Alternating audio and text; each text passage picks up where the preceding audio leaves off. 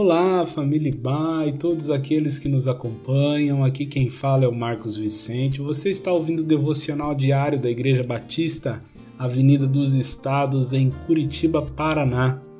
Hoje é terça-feira, dia 24 de março de 2021. Estamos numa série de devocionais com o tema Deus Transforma.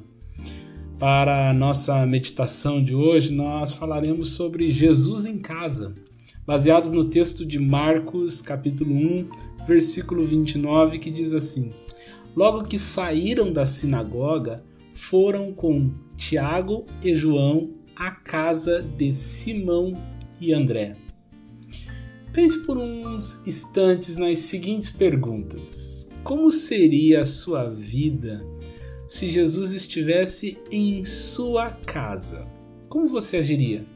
Que você faria? Como você resolveria seus problemas? Como faria seus negócios? Como você trataria uma doença, um mal, uma enfermidade? Você pediria para Jesus curá-lo? O que os seus amigos diriam a seu respeito? Será que diriam: Uou, wow, Jesus está na casa do meu amigo? Discutiria com o seu vizinho? Você trataria como a sua esposa, seu esposo? Essas são perguntas bem interessantes para nos fazer pensar sobre como seria se Jesus estivesse em nossa casa.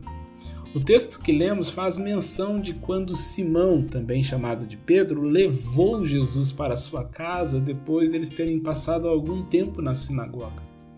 Quando eles chegaram lá, algumas coisas aconteceram e isso até nos leva a responder algumas dessas perguntas que acabei de fazer. Toda essa história ela está relatada no Evangelho de Marcos, no capítulo 1, dos versos 29 ao 34. O caso é que Pedro tinha um problema em casa, sua sogra estava com febre. Para alguns, só febre, para outros, uma infecção que a fez ter febre. O interessante é que uma vez Jesus estando em casa, falaram, diz no texto no versículo 30, para Jesus que tinha um problema. Jesus a curou, pegando em sua mão e a ajudando a levantar. Não proferiu uma palavra, conforme o versículo 31. Eles tinham um problema, falaram para Jesus e Jesus resolveu. A sogra de Pedro, antes deitada e desanimada, teve ânimo e de imediato começou a trabalhar. Ao saber que Jesus estava na casa de Pedro, o povo, vizinhos e pessoas não conhecidas levaram a Jesus seus doentes e Jesus os curou. Também expulsou muitos demônios. Ou seja, ele libertou muitas pessoas da escravidão do diabo e do pecado e concedeu a eles uma nova vida livre de tormentos e com nova expectativa. Ah, meu querido, estando Jesus em casa e havendo algum problema, você deve primeiramente contar para Ele, pois Ele é o Senhor de toda a sabedoria. A gente não precisa trocar os pés pelas mãos, buscando ansiosamente a solução, sabendo que Jesus está ali.